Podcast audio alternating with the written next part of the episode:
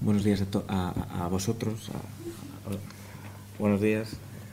Vamos a seguir, a comenzar hoy la segunda jornada del encuentro.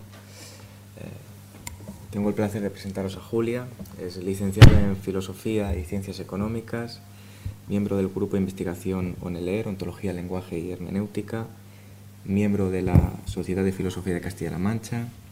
Prepara una tesis doctoral, eh, como casi todos nosotros, eh, nosotros, bueno, como casi todos los jóvenes pesoanos, entre la, excepto yo, entre la que la incluimos por su espíritu, su sagacidad, su, su, manera clara de decir las cosas, que siempre se agradece.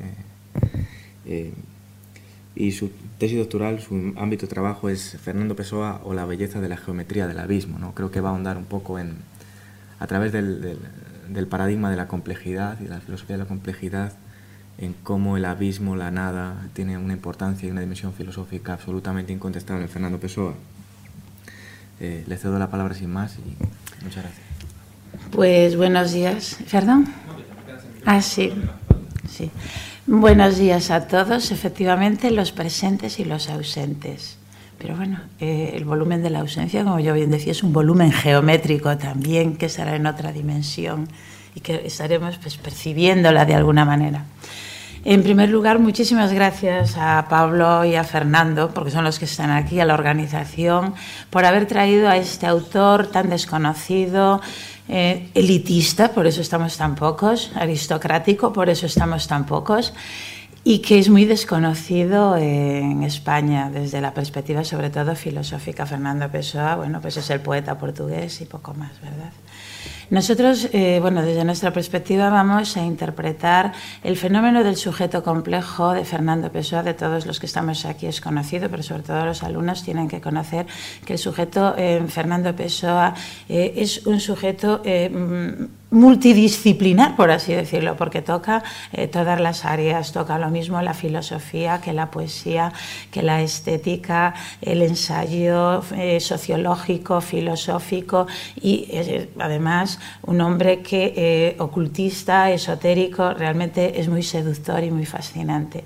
En el campo que vamos a tratar en esta ponencia es, digamos, la controversia que se ha mantenido siempre entre las ciencias duras y las ciencias blandas, entre una razón monológica y una razón abierta y pluridimensional.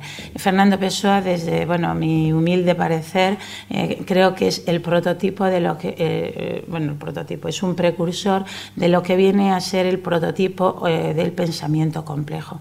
¿En qué consiste el nuevo paradigma del pensamiento complejo? Es un paradigma emergente que aparece en los años 70 a, través de los físicos y a través de toda la historia eh, de la ciencia que, como todos sabemos, a principios del siglo XX, con la física cuántica, rompe todos los mitos de la física clásica y de la mecánica clásica, cuáles eran la linealidad, la eh, el, tiempo reversible, pero todo esto está en auténtica confluencia con una metafísica que eh, promueve la presencia. Hay un Dios eterno que está presente, en él está en el pasado y el futuro, y entonces las leyes de Newton también hablan de un espacio eh, reversible, eterno en el tiempo. Bueno, pues toda la nueva física, pues, vamos a, digamos, a hacer una síntesis un poco bruta de todo lo que es este paradigma eh, que emerge, eh, que tiene su origen en las vanguardias del siglo XX y tenemos que decir que bueno, eh, la, geometría, la física, la filosofía y la literatura se erigen como precursores del paradigma de la complejidad. Tenemos a Balzac, Dickens, Faulkner, Proust, Dostoyevsky, Picasso, Braque, Kafka, Pessoa, Einstein, Wittgenstein, Heisenberg, Husserl, todo, todo todo este conglomerado de, figuras que trabajan en múltiples disciplinas convergen en, una única, en un único punto, el cuestionamiento de la verdad y sobre todo una noción fundamental, la nueva comprensión del tiempo, la flecha del tiempo. Bueno, pues bien, Fernando Pessoa, que es propio hijo de su tiempo, que se incardina también dentro de un contexto cual es, eh, porque nunca podemos aislar al autor de su contexto, un contexto cual es el lusitano, totalmente desconocido para nosotros y tan iberistas como somos, pero que ellos están ahí, nosotros aquí. Eh, es un contexto eh, con una, mm, con eh, tradición cultural muy diferenciada a la nuestra, donde no podemos obviar el mito, la tradición del mito del Quinto Imperio, del que se habló ya ayer ampliamente, aquí no voy a abundar sobre él, y sobre todo una corriente espiritualista, cual es la del Espíritu Santo, que fue introducida en Portugal en la época del rey Don Dinís por la reina Santa Isabel, con los franciscanos herejes que llegaron, que llegaron a, Portugal. Entonces, eh, teniendo en cuenta que además toda la mentalidad portuguesa, todo el pensamiento portugués, toda la literatura está teñida del sentimiento de saudade del que tan brillantemente ayer hizo una exposición Antonio Cardiello, eh, dentro de este contexto emerge la figura rupturista de Fernando Pessoa. Fernando, eh, para empezar vamos a hacer eh, un avance sobre lo que es el pensamiento de la complejidad del que estamos hablando y realmente todavía no sabemos lo que es. ¿Por qué se caracteriza el pensamiento de la mm, mm, complejidad, el nuevo paradigma emergente? Que en los años 70 Ilya Prigogine, en 1977, Premio Nobel de Química, establece una ruptura tremenda entre esos compartimentos estancos entre ciencias y humanidades. Y mm, habla de la transdisciplinariedad. Que un físico y, un que un químico hable de la transdisciplinariedad es de agradecer, porque de siempre la física se ha apropiado de los conceptos eh, eh, de la filosofía sin que hubiera mayor problema. En tanto, la filosofía siempre se ha tenido que mantener muy respetuosa con los conceptos de la física. Y vamos a ver cómo todos los conceptos que eh, modulan el paradigma de la complejidad son conceptos o nociones que vamos a encontrar en la obra de Fernando Pessoa. El paradigma, el pensamiento complejo se caracteriza eh, mm, porque eh, en una de sus obras, Ilia Prigogine, en Las leyes del caos, que escribe, eh, que escribe también en La Nueva Alianza y en El principio de las certidumbres, hace una afirmación. Dice, asistimos a la emergencia de una ciencia que no se limita a situaciones simplificadas, simplificadas, idealizadas, mas nos instala frente a la complejidad del mundo real, una ciencia que permite la creatividad humana, vivenciarse como la expresión singular de un rasgo fundamental común a todos los niveles de la naturaleza. Es decir, la creatividad humana no tiene que desvincularse de lo que son todos los niveles de creación de la naturaleza. Pero ¿en qué consisten estos niveles de creación de la naturaleza?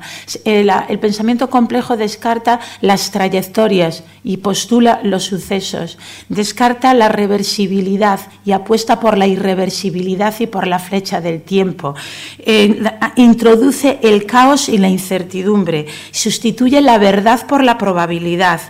Y una noción fundamental también que encontraremos en la obra de Pessoa será la de relación, el entrelazamiento y el concernimiento. ¿En qué consiste esto?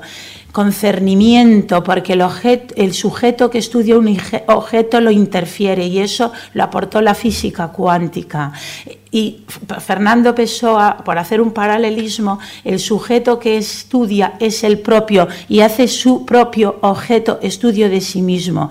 Y vamos a ver cómo se promueve una ruptura y una interferencia, una intersección entre esa observación del sujeto con su propio objeto, que es su propia conciencia. El objeto de investigación de Fernando Pessoa es su conciencia y esta es una, una, una mm, investigación cuasi científica, porque hasta analiza hasta las más ínfimas sensaciones, como si fuesen cuantos mm, sensitivos porque él propiamente dice que la mm, mm, poesía portuguesa es una poesía sutil, es decir, de lo pequeño, de lo sensitivo, del análisis de lo más pequeño. Bernardo Soares nos deleita en su libro del desasosiego con esas observaciones de las gotas de lluvia que caen sobre las ventanas, de la suciedad de un trapo que está allí tirado en un tejado abandonado del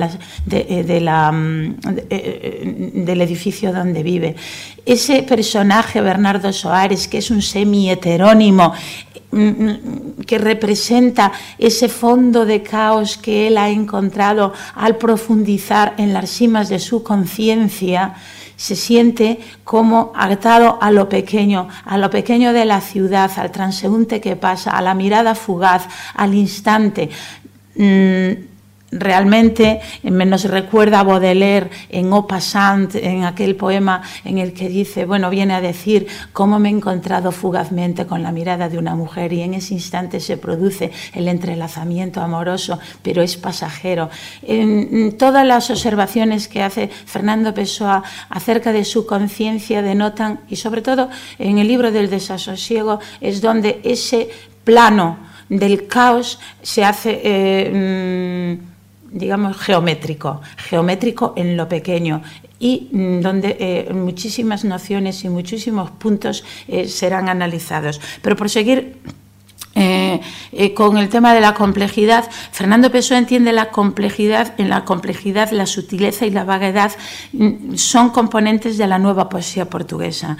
La complejidad en poesía supone añadir un elemento explicativo. Estamos queriendo interaccionar explicación con evocación a una sensación simple. Es una traducción expresiva. La sutileza disgrega e intensifica lo que hablábamos de esos puntos cuánticos de las observaciones. La expresión compleja dilata. La ideación, la ideación compleja, dice el autor, supone siempre una intelectualización de una emoción o la emocionalización de una idea. Estamos procurando ya haciendo transversales el pensamiento, la emoción, lo que estaba totalmente prohibido por una razón monológica que establecía que había un compartimento que era el de las ciencias que no tenía nada que ver con la metafísica ni con la filosofía, porque incluso la escuela de Viena decía que bueno, eh, Carnap y todos los seguidores decían que todo aquello que no puede ser susceptible de explicación eh, es un sinsentido.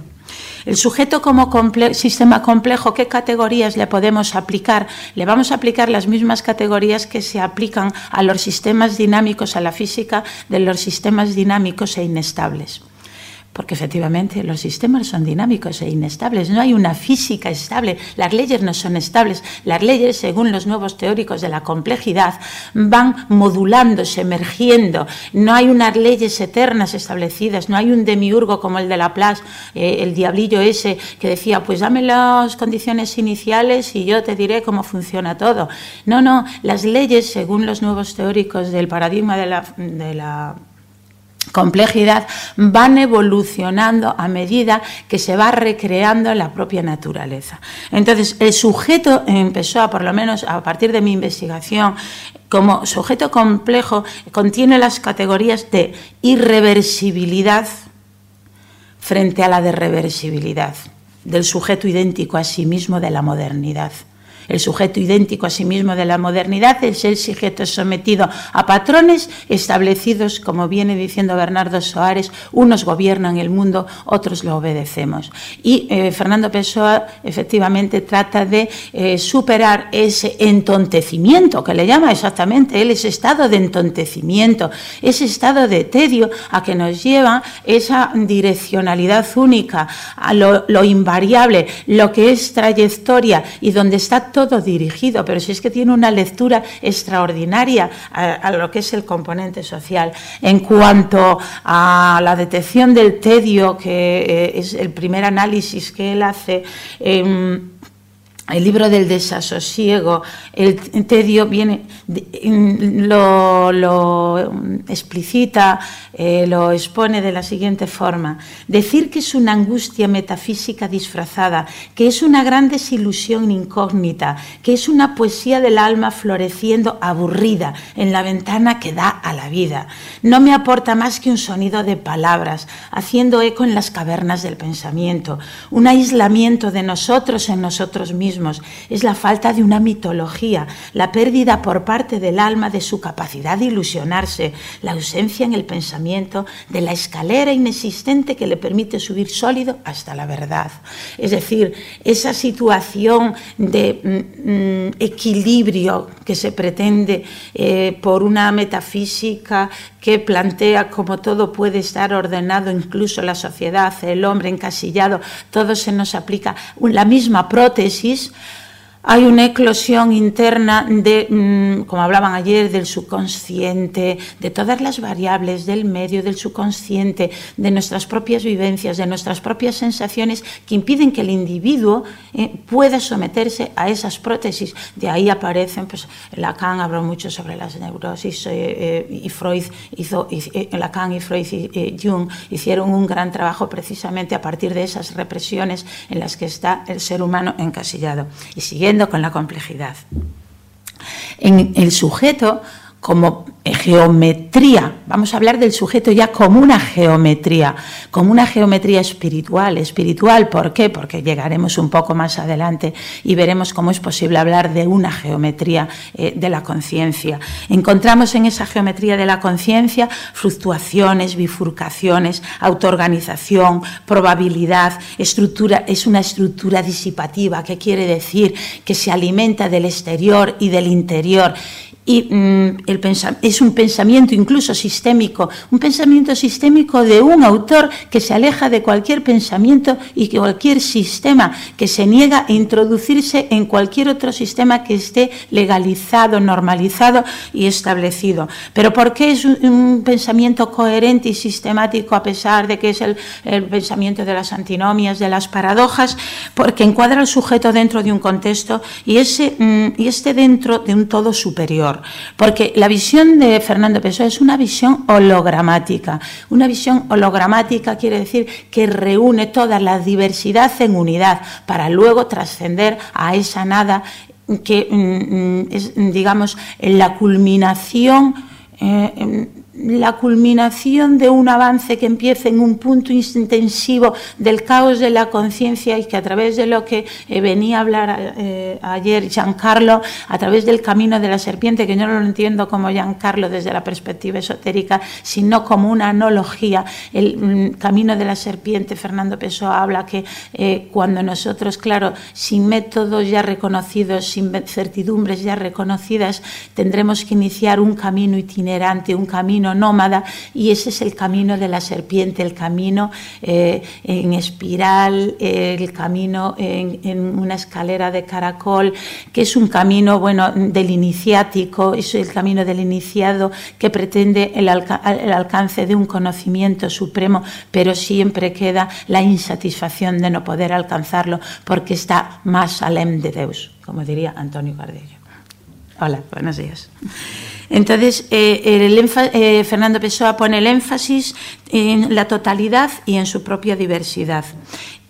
Eh, observamos que eh, eh, hay una conciliación del análisis y de la síntesis intelectiva. Y los heterónimos no se aíslan. Los, los heterónimos se incardinan dentro de un proceso de relación que es entrelazamiento, que es concernimiento, pero es un proceso de interrelación que lo observamos incluso en la propia naturaleza. Los últimos avances de la física consideran que el misterio más inextricable a explicar por la ciencia es el del entrelazamiento el entrelazamiento cósmico que muy bien supieron captar también Deleuze y Guattari cuando hablaban de rizoma, cuando hablaban de esa red que todo lo teje, de cómo, o cuando Mandelbrot habla del efecto mariposa, como unas pequeñas condiciones iniciales provocan un tsunami. Bueno, pues todas esas pequeñas condiciones iniciales están presentes en el sujeto.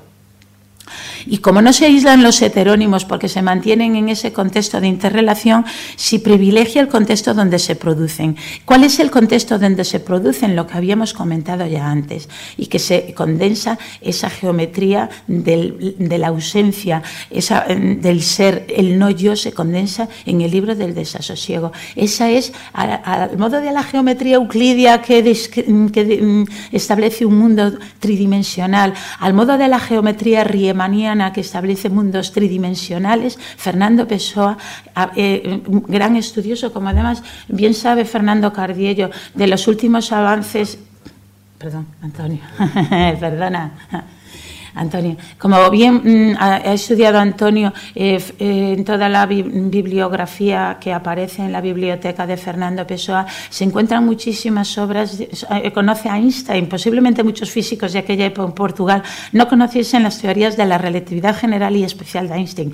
Conocía la geometría de Riemann y entonces, eh, en el libro del desasosiego, lo que él trata, desde mi perspectiva, es de generar esa geometría del abismo.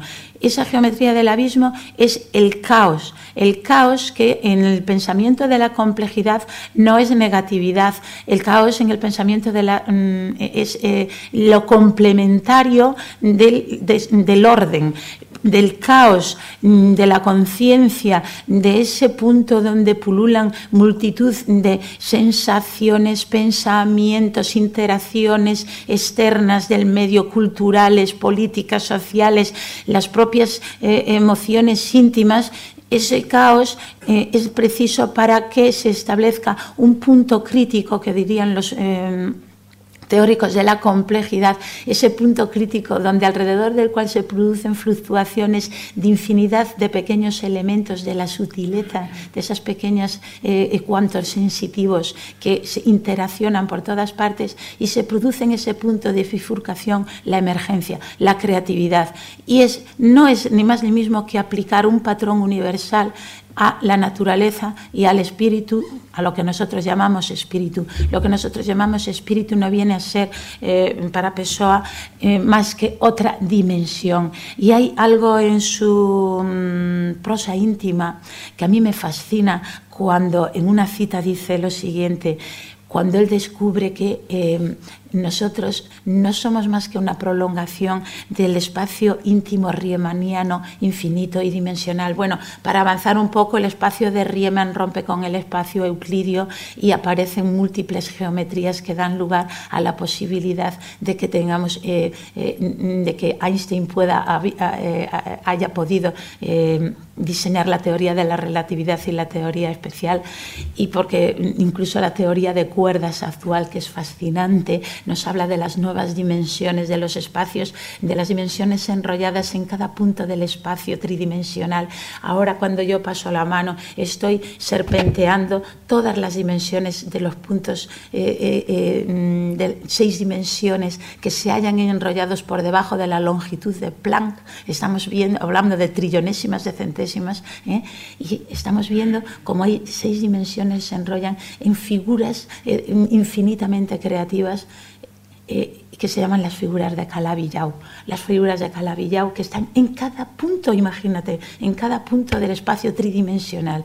Nosotros estamos aquí flotando como, como planilandeses o como esos pececitos que yo me he imaginado muchas veces eh, debajo eh, de un lago que no saben lo que está pasando más allá, que no hay un cosmos, que no hay unas personas con sus sentimientos, que se pasean los viandantes nosotros en este momento nos sentimos de esta manera. Bueno, pues hay una cita fascinante de Fernando Pessoa que siempre reclama por qué la conciencia no puede disponer de un espacio riemanniano donde los sueños tengan su dimensión, donde la realidad cotidiana tenga su dimensión, donde incluso el tedio sea posible y el arte tenga su dimensión y la creatividad tenga su dimensión, y donde la metafísica se pueda codear en el mismo nivel de, la ciencia y de hecho para Fernando Pessoa eh, la ciencia y el arte convergen y ahora veremos eso más adelante. Esta cita es bellísima y dice, no sé si siquiera este espacio interior, el de la conciencia, no será solo una nueva dimensión del otro o de los otros, Tal vez la investigación científica del futuro está hablando en el año 1924. La investigación científica del futuro estamos hablando de las teorías de cuerdas, que por cierto, la ciencia ya no es tan experimental como era, porque la teoría de cuerdas no se puede experimentar, pero permite eh, que se consiga una teoría unificada de la naturaleza y donde realmente, efectivamente, frente al azar, la novedad, la caoticidad, existen patrones universales, porque donde existe el caos emerge el orden espontáneo entonces dice, tal vez la investigación científica del futuro acabe descubriendo que todos son dimensiones del mismo espacio, no por eso material ni espiritual. En una dimensión viviremos cuerpo, en la otra viviremos alma, y hay tal vez otras dimensiones donde vivimos otras cosas igualmente reales a nosotros. Tal vez se descubra que aquello a lo que llamamos Dios y que tan patentemente está en un plano distinto de la lógica y de la realidad espacial y temporal es una manera nuestra de existencia, una sensación de nosotros mismos en una dimensión del ser. Los sueños también serán tal vez o una dimensión más en la que vivimos o un cruce de dos dimensiones. De tal manera podemos concluir que mientras se duerme en un cierto lugar, se puede estar despierto en otro. Y así cada hombre puede ser dos hombres o muchos hombres. Como los cuerpos viven en tres dimensiones, quizás los sueños vivan en el yo, en el ideal y en el espacio. El propio yo, dice Pessoa, el de cada uno de nosotros es quizás una dimensión divina todo es complejo y a su debido tiempo será sin duda determinado. Los soñadores actuales, y esto es lo que más me fascina, los soñadores actuales, los de su tiempo, el mismo, son quizás los precursores de la ciencia final del futuro. es mm, mm, de una belleza, a mi punto de ver, extraordinario y profético. Estas, estas multidimensionalidades e inmensionalidades íntimas se hallan entrelazadas en términos de laucianos, como os he dicho, por conexiones rizomáticas y propician bordes imprecisos y borrosos. Esto nos lleva a que ya no podemos estar sujetos a una única lógica, la lógica de la causalidad.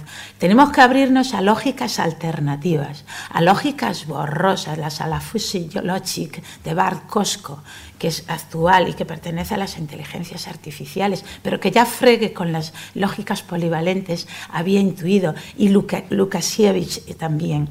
Y en esta deriva eh, nos encontramos senderos laberínticos de ese espacio riemaniano del sujeto, donde dimensionalidades diversas, sensaciones, sueños, intuiciones y abstracciones interactúan. Y llega el momento en que se produce el olvido de sí.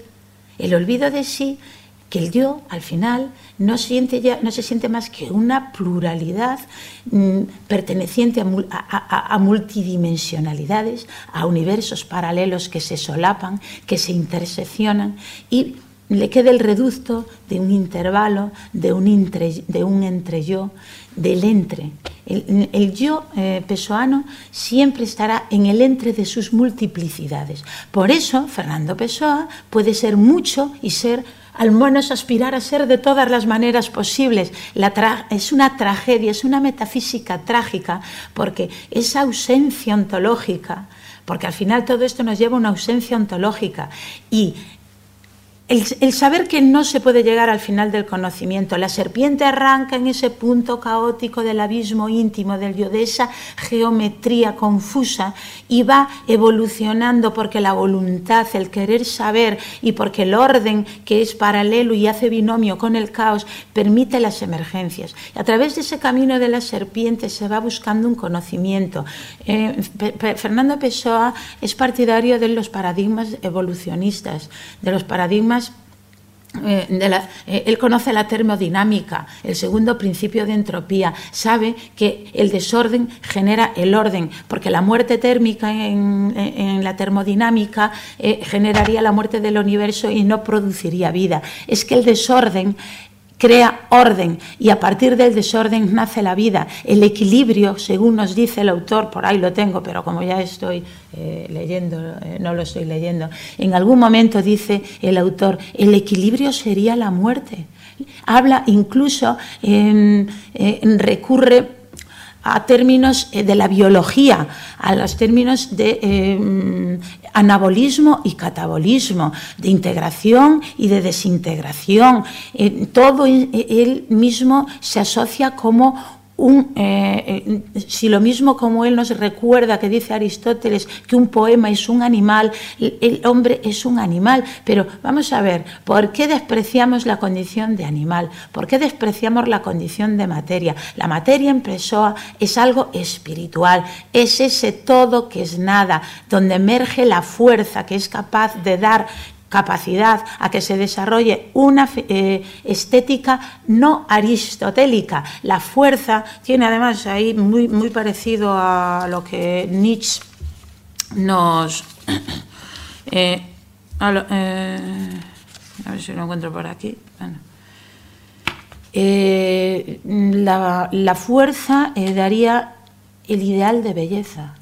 La fuerza del mar, la potencia del mar fuerte sería el que crearía la belleza, no la idea de belleza que es algo como general, como abstracto. Hay un momento donde nos habla, cuando nos habla de esa relación entre sujeto y objeto que nos da la experiencia, eh, nos reconoce que la base de la realidad es la multiplicidad y llegamos a la desintegración. ¿Cómo aplicaremos al arte el principio vital de integración y desintegración? Dice Fernando Pessoa. En el mundo natural vemos que la integración resulta de la cohesión y de la desintegración y de las rupturas. Volvemos al paradigma de la complejidad. Eh, la ruptura crea emergencia. La flecha del tiempo es creativa. Toda la evolución es creativa. Y los paradigmas que Fernando Pessoa se adhiere, que son los paradigmas evolutivos de la biología y de la física, de la termodinámica, estos son los paradigmas que él trata de llevar al arte. Entonces, dice, en la sensibilidad el principio de cohesión, que sería el de integración en biología, da lugar a la forma, tomando este término en su sentido abstracto y completo, que define el compuesto individualizado. En la sensibilidad el principio de ruptura, el principio de ruptura, de catástrofe, eh, que, que, ocurre en las estructuras disipativas, que son las que intercambian energía con el interior y el exterior, reside en variadísimas fuerzas, en su mayoría externas, que sin embargo embargo, se reflejan en el individuo psíquico a través de la no sensibilidad, esto es, de la inteligencia. Desintegra la sensibilidad en conceptos e ideas generales y de la que, que la inteligencia desintegra la sensibilidad en conceptos e ideas generales y la voluntad limita la sensibilidad, eliminando aspectos que pueden resultar excesivos para la acción. El arte tiene una finalidad y es sentir y se basa en la sensibilidad se basa en la sensibilidad y la sensibilidad es vida. Y la sensibilidad es también la vida del arte. A través de la sensibilidad nos sentimos vivos. Los animales, las personas, las plantas, el mundo se siente vivo. El arte porque se va a mantener al margen. La ciencia porque se va a mantener al margen. Ahora vamos a dar así, eh, ¿tengo tiempo todavía? Eh, un pequeño esbozo a través de la ciencia.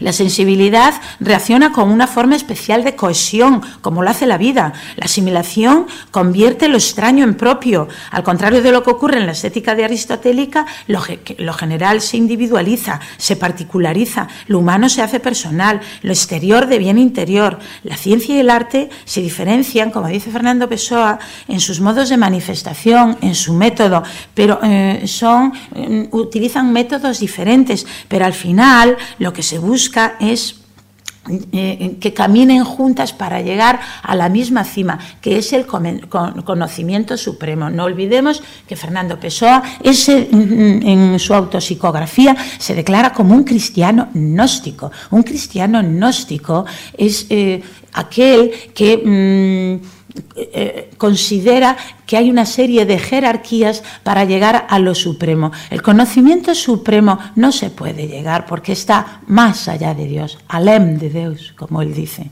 Ese, el Dios al que se refiere Pessoa es ese todo nada, que es el sustrato de toda la fuerza y de todos los eh, flujos y reflujos heraclíteos que se producen en el devenir de cada día, que provocan la, la irreversibilidad del tiempo y por eso cuando la serpiente asciende en su camino, la vuelta hacia atrás es imposible, porque el conocimiento hacia lo supremo no permite la vuelta hacia atrás.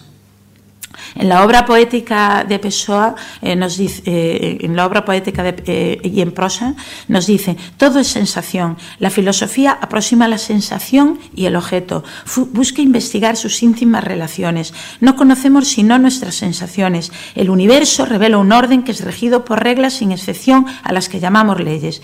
pero el universo es un concepto del espíritu humano. El universo es considerado real por la propia constitución de nuestros sentidos. El universo como es un concepto del espíritu infinito, de ese espacio riemaniano, donde nosotros estamos insertados y donde mm, por nuestra curvatura eh, formamos puntos donde, como diría Kierkegaard, está una estrella, mm, un destello de lo divino. Fernando Pessoa cree que también nosotros llevamos esa, impronta. Por eso eh, yo considero, bueno, Fernando Pessoa es un panteísta en la línea spinociana y que eh, asume el conatus y que incluso eh, trae de Lucrecio el clinamen para introducir el azar. Vamos, hablábamos ayer entre los compañeros quién iba a decir que Lucrecio, volviéramos ahora a hablar de él al introducir la, eh, la, la porque al introducir la probabilidad tienes que introducir el azar y las desviaciones que, son eh, pues inexplicables, indeterminadas. No hay que explicarlo todo, no hay que determinarlo todo. Tenemos que asumir que somos un flujo dentro de una fuerza cósmica reticular y en la que nosotros estamos integrados y que como se habla pues, eh, en física, toda cualquier condición inicial provoca una cadena y por eso la interrelación, las resonancias de Poincaré, Poincaré, el, el físico también habla, físico y filósofo, hablaba de las resonancias. La fuerza en Pessoa supone muy en la línea similar de Nietzsche, por mucho que él denoste a Nietzsche, eh, eh, al alemán, es muy nietzscheano, es muy nietzscheano. Yo creo que Nietzsche no es pesoano, como quieren decir algunos de nuestros colegas eh, lusitanos. Pero yo creo que sí, eh, Pessoa es muy nichiano cuando habla en estos términos. Dice, la fuerza presupone dominio. El arte separativo y antigregario es una imposición sobre los otros. El arte es una forma de dominio, como la política, la religión y el, arte no puede eh, estar al margen. No capta y sí sojuzga. El arte que sojuzga no por la belleza, que es lo general, lo universal, que proviene de la inteligencia, lo agradable, bellamente construido para nuestro bienestar en el mundo. El arte sojuzga por la fuerza. Es un arte que se basa en la sensibilidad individual y personal, espontánea y orgánica y natural. No es visible y es sentida. Y dice en otro apartado, el artista verdadero es un foco dinamogénico. Y Álvaro Triunfal, hoy perdón, en la Oda Triunfal Álvaro de Campos nos dice, nada para mí es tan bello como movimiento e as todo se funde no movimiento. Es decir, estamos ante un pensamiento heraclitio la idea de belleza puede ser una fuerza siempre que participe de la sensibilidad y de la emoción. Deja de ser una fuerza cuando siempre es simple una idea intelectual. La belleza, la armonía y la proporción eran para los griegos disposiciones de su sensibilidad y no de la inteligencia, a juicio de Pessoa. Un pueblo de estetas exigiendo la belleza de todos y en todo siempre. Y efectivamente, eh, ahora mismo, eh, visto esto, lo que podemos eh, comprobar es que en PSOA nos encontramos con la simultaneidad. Él es simultáneo, él quiere ser simultáneo y estar en todas las partes a la vez, toda vez que si ese entrelazamiento, esa interrelación nos permite ubicarnos en todas partes, de ahí Álvaro de Campos que tiene ese deseo extrabordante, ese deseo desmedido, ese deseo incluso procaz de querer ser todo de todas las maneras posibles. En el libro del desasosiego, nos recuerda Fernando Pessoa que le gustaría viajar somnolientamente entre lo que se siente y lo que se ve. Me despierto ahora en medio del puente, asomado al río y sabiendo que existo más firmemente de lo que fui hasta ahora. Espero inclinado sobre el puente a que me pase la verdad y yo me restablezca nulo y ficticio, inteligente y natural. Incluso yo, el que tanto sueña, tengo intervalos en los que el sueño huye de mí, entonces las cosas se me aparecen nítidas. Mi vida es como si me golpeasen con ella. Ese puente eh, significa el entre por donde eh, realmente viaja, el limiar, que se dice, eh, que él denomina, aparece en muchos sitios, el limiar, aparece el puente, la metáfora de la ventana. ¿Por qué tenemos que, porque tiene que recurrir también Fernando Pessoa a la poesía? Pues la poesía, francamente, es la que le permite eh, hablar de lo indecible a través de la metáfora y la analogía. A través de la poesía se puede eh, describir esa, eh, esa geometría riemanniana, ese abismo caótico a partir del cual emergen en orden, en orden todas aquellas fuerzas que por ser las más eh, dominantes han surgido como heterónimos en Fernando Pessoa. Y ese es el orden que surge del desorden. Cada heterónimo representa una emoción, un alma. Eh, y además no es, eh, eh, muchas veces se ha dicho, el sujeto de Pessoa es fragmentario, es todo caótico. No, Fernando Pessoa sigue una línea muy coherente de trabajo, porque eh, retrotrayéndose a los griegos y sobre todo a la diosa Atenea, donde hace confluir ciencia y arte, mm, habla eh, cómo el arte precisa de la sensibilidad y del entendimiento, la sensibilidad subjetiva, de las percepciones subjetivas que tenemos, del entendimiento, cuál es el entorno que nos rodea y de la abstracción que eleva a, poesía eh, lo que podría ser un simple poeta. El poeta puede trabajar con la sensibilidad y con el entendimiento, pero la abstracción, la racionalidad le permite elaborar la poesía. Ahí confluyen en la búsqueda de equilibrio griego, en la búsqueda de la perfección del conocimiento. Es preciso utilizar esa parte racional, utilizar eh, eh, la ración que nosotros eh, no queremos en ningún momento Fernando Pessoa excluyó la razón clásica la lógica clásica la abstracción es precisa para llegar a construir arte. Seguimos con las fuerzas. En el heterónimo Álvaro de Campos, en carta escrita a José Pacheco el 17 de octubre de 1922, afirma que en efecto todo es un juego de fuerzas en la obra de arte, no tenemos que buscar la belleza. En toda obra humana o no humana buscamos solo dos cosas, fuerza y equilibrio, energía y armonía.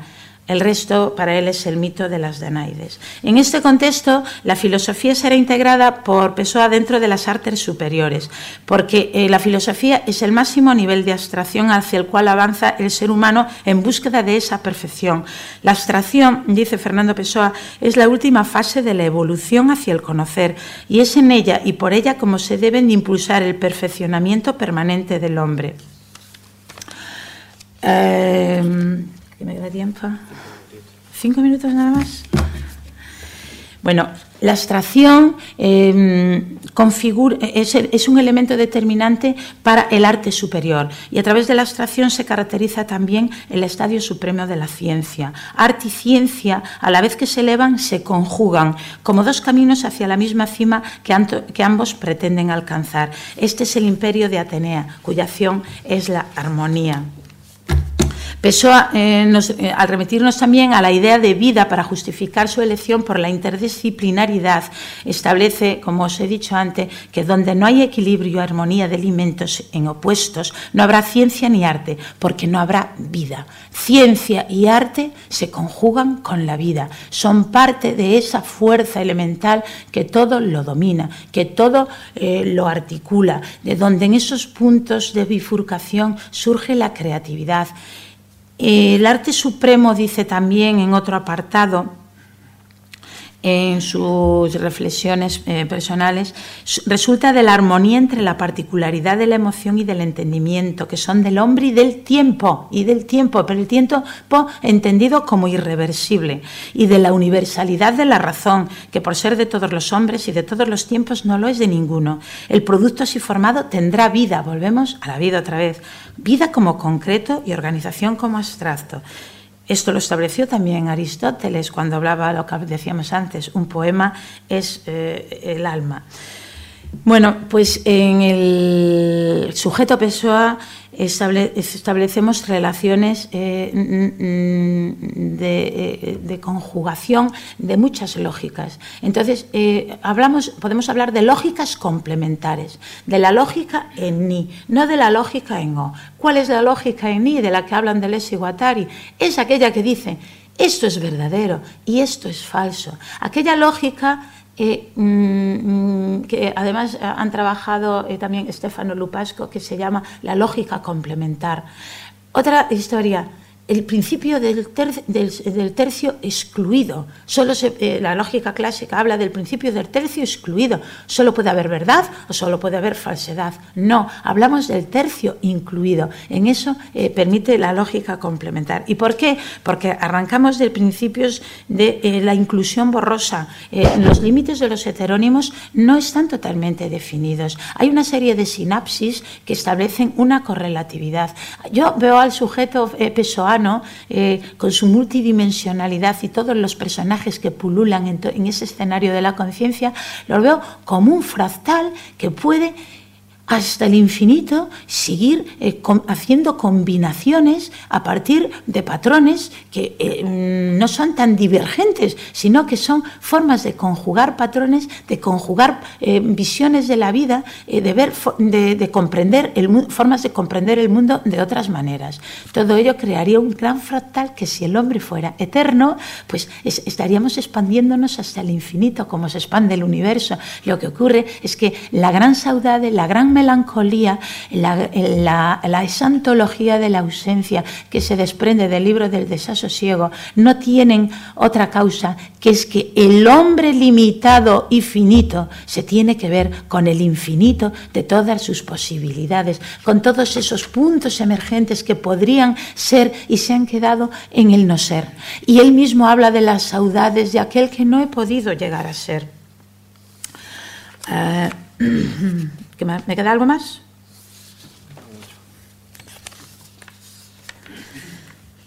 Al, fundamentar la acción creativa en el principio de fuerza en su sentido abstracto y científico, Fernando Pessoa considera que toda actividad en sí misma es un indicio de esa fuerza o energía.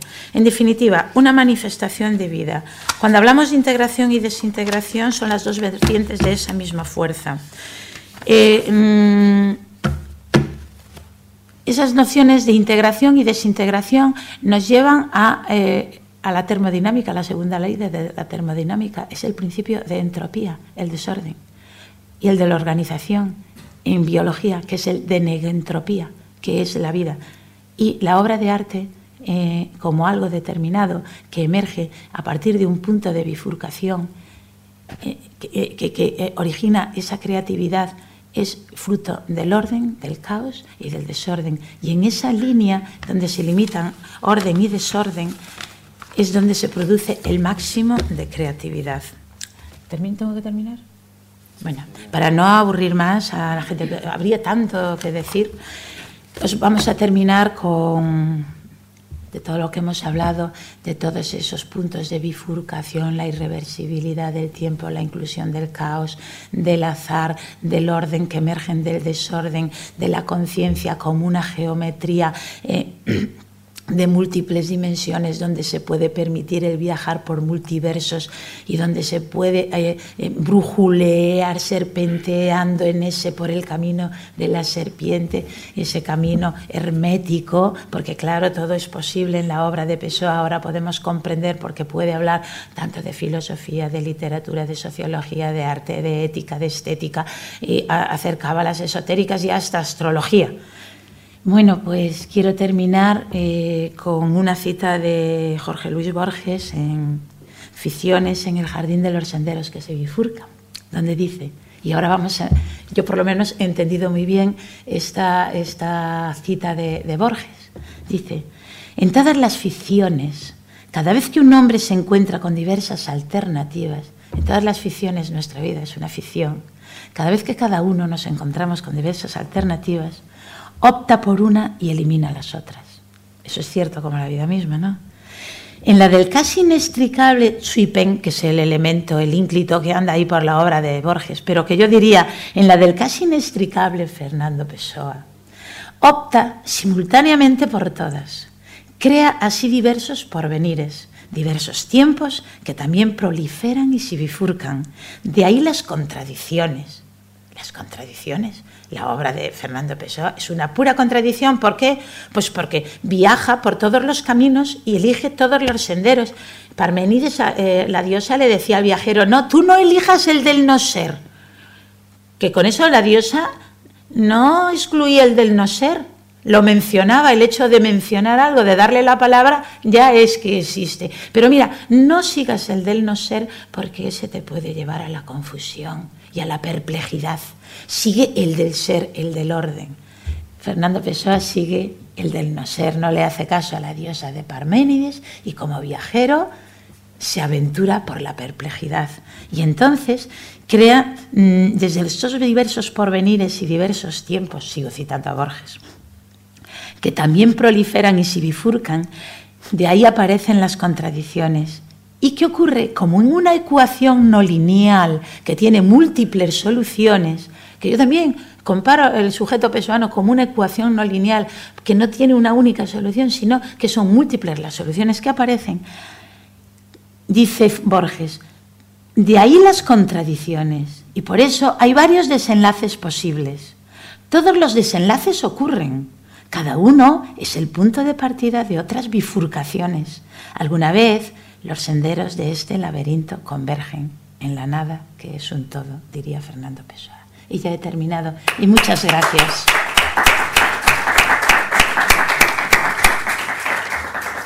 Y como siempre, expuesto caóticamente. Muchas gracias a Julia por su brillante exposición. Muchas gracias. Eh, ¿Alguna pregunta? Antonio. Buenos días, Julia. Hola. Eh, primeiro, eh, bueno, falo em português. Sempre. Eu, eu percebo, eu percebo. Toda a gente percebe, mas pronto, está ali o Pablo para. para Sim, traduzir. sim. Primeira coisa, peço imensa desculpa pelo meu atraso, porque perdi uma comunicação extraordinária. Sempre estás desculpado para mim.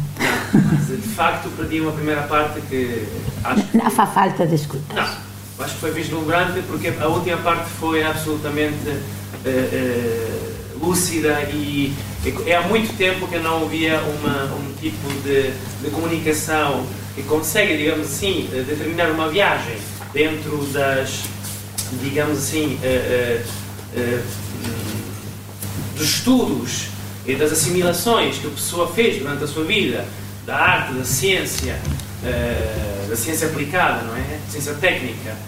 É muito tempo que não ouvia este tipo de, de caminho holístico, digamos assim, eh, com uma perspectiva tão cientista e tão pontual. eh, nem sequer ouvi uma, um tipo de análise tão precisa em Portugal nos últimos tempos. Isso, digamos assim, mostra a importância de um congresso como este, não é? De aquilo que não, não, não se diz em Portugal, uma falta, se calhar, de coragem ou por, uma, ou por um descuido, muitas vezes é isso, ou por uma ausência do olho, do olhar clínico, no meu caso da Púlia, muitas vezes, digamos assim, portanto, temos que procurá-lo fora, não é?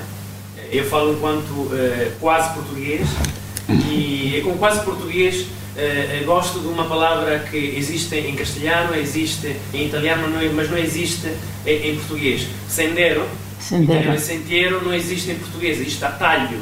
Ah, atallo, atallo, pero atallo non é sendero, efectivamente. Non é a mesma coisa, o atallo é, pe- é algo curto, o sendeiro Exatamente. indefinido. Exatamente. Mas em italiano existe como existe em espanhol. Portanto, esse, esse caminho que não é um caminho, um caminho é uma direção que vai a, a algum sítio específico, não é? Que digamos assim, em começar este caminho dá, digamos assim, o início de um caminho é o início de um percurso que vai a algum lado. O, o- o, digamos assim, eh, o sendero é, eh, eh, uma via, digamos assim, alternativa. Uma via menor, mas uma via muitas vezes melhor, não é?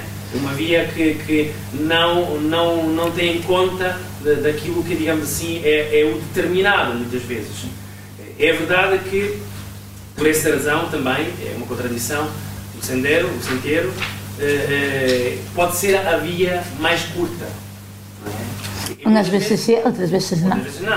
não? Outras vezes também é, é- é a única via para sair do labirinto. Por isso gostei imenso da citação do Borges, que obviamente, eh, eh, quando se fala de um, de um, de um pessoa eh, nietzscheano, ou até a blasfémia do, do Nietzsche pessoano, digamos assim, este tipo de- de ligação ideal é muito mais próxima entre Borges e Pessoa. é? Penso que O sí. Borges pessoano, embora o Borges não conhecesse bem o, o Pessoa, o Pablo teve, teve a possibilidade de, mostrar isso, não é? De esclarecer isso, mas há, há, é mais, digamos assim, a proximidade entre Borges e Pessoa e Pessoa Borges. Esta a, a ambivalência. Mas pronto, eu quero chegar a, a um ponto, naturalmente. É, é assim, é, gostei imenso desta uh, ligação que existe em Pessoa, que é de facto verdadeira, entre uh, a ciência, biologia, a física, este tipo de estudos, que para a pessoa não eram estudos ligeiros, não eram estudos superficiais, eram estudos mesmos, uh, quase um profissional, e a integração com, com, os, com, as premissas estéticas que naturalmente dominavam a sua vida. Eh, e é por isso que eh, eh, o discurso que a Rúlia faz sobre o desordem que produz, digamos assim, a ordem, não é? E, e, e não o, o, contrário, ou seja, que ordem que determina o desordem não é algo que nós podemos considerar como o verdadeiro caminho da sabedoria, do conhecimento, mas é, é verdadeiro o contrário, para mim, é algo, digamos assim, que existe na ciência, é que a pessoa naturalmente uh, assimila, depois de ter assimilado o conceito nichano de dionisíaco apolíneo. Portanto, uhum. dionisíaco é a confusão, o desordem que uhum. pode ser uhum. regulado só pelo apolíneo. Eu queria perguntar isso a, a, a Quando se fala de geometria de abismo, portanto, uh, o que acha que a Júlia, além, digamos assim, das referências cientistas que, que ela conseguiu, digamos assim, uh, introduzir, uh, acha que há eventualmente outras influências, outras incidências mais, digamos assim, estéticas que poderão ter levado a pessoa a falar disso de geometria de abismo? Ou é algo, a minha pergunta é, é algo absolutamente, um cunho absolutamente pessoano uh, em termos estéticos, não só em termos, digamos, cientistas? Já a Júlia demonstrou que o Pessoa terá eventualmente uh, uh, encontrado esta imagem na geometria riemanniana, não? Mas eu pergunto se, visto, dado que a Pessoa é um cruzamento, não é, de disciplinas, se a Pessoa terá encontrado este tipo de, de imagem, algures, na, na arte ou não. No, eu penso que eh, no, no, na época en que Fernando Pessoa... Desa... Perdón, voy a hablar en castellano. Eh, la, la época en la que Fernando Pessoa desarrolla la investigación sobre sí mismo, yo he dicho que la eh, investigación que desarrolla Fernando Pessoa es una investigación casi científica y analítica de su alma. Y esa geometría del abismo no es más que una correspondencia que, de lo que ocurría en, en la música, en la pintura, en la literatura, en la física, todos llegaban a la misma conclusión. Eh, eh, había un universo cerrado, eh, todo estaba determinado. En un momento emergen el caos, eh, como complementario del orden, porque las propias leyes de la termodinámica, la segunda ley de la termodinámica, eh, eh, según la, la, terminología clásica, llegaría el, mundo, el universo a la muerte térmica. Efectivamente, a partir del desorden se comprueba en termodinámica que emerge el orden. Él conoce esto. Pero es más, yo creo que lo experimenta. Pero quiero añadir más, no me puedo desvincular del contexto atlántico del autor. El hecho de que el galaico portugués encuentre encuentre el abismo con mucha más facilidad que lo pudo encontrar Heisenberg o Feynman o Einstein, ¿eh? o incluso eh, Picasso al deconstruir su geometría, su, geometría o Wittgenstein, el, el, galaico portugués, que además, a mí me encantaría que esto estuviera lleno de gente castellana, de verdad, porque el galaico portugués eh, tiene una singularidad muy específica, que estoy de acuerdo contigo en cierta medida, porque es universal. Lo que pasa es que el galaico portugués ha profundizado, ha profundizado y él mismo se encuentra la saudade. ¿En qué consiste la saudade? La saudade es la profundidad íntima de aquello que incluso con cierto regusto, con cierto regusto produce dolor. La gran contradicción de la saudade la, la encontramos ya ahí. La saudade es la melancolía del origen perdido y ese origen perdido no es más que lo informe, el caos primigenio, que ha sufrido una ruptura brutal con la emergencia al ser. Y, el, y, todo el libro del desasosiego es un renegar de la emergencia al ser, de la ruptura del abismo primordial. Pero ahí ya me refiero a José Ángel Valente, nuestro poeta. Nuestro poeta José Ángel Valente, en su experiencia visal, hace también una referencia perfecta eh, al caos primigenio y precisamente no habla de la geometría riemanniana. ¿Qué pasa? Que Fernando Pessoa, por eso yo he dicho en principio, no podemos em, desligar la figura de Fernando Pessoa ni su obra del contexto mm, del pensamiento atlántico. Un pensamiento atlántico donde, eh, eh, configurado por la saudade, por el mito del Quinto Imperio y por la corriente del Espíritu Santo. Eso es el medio, el entendimiento de qué él habla que le está eh, configurando. Eh, perdona que te interrumpa, pero tenemos que seguir en la programación y no... Ya, ya, ya, pero soy consciente. Seguimos hablando de esto. Eh, ¿Alguna preguntita más? ¿Alguna... Entonces, dos minutos mientras salvamos la proyección y, y, digo yo, me toca hablar a mí, intentaré decir alguna cosa de, de interés. Muchas gracias. Nada, muchas gracias a ti.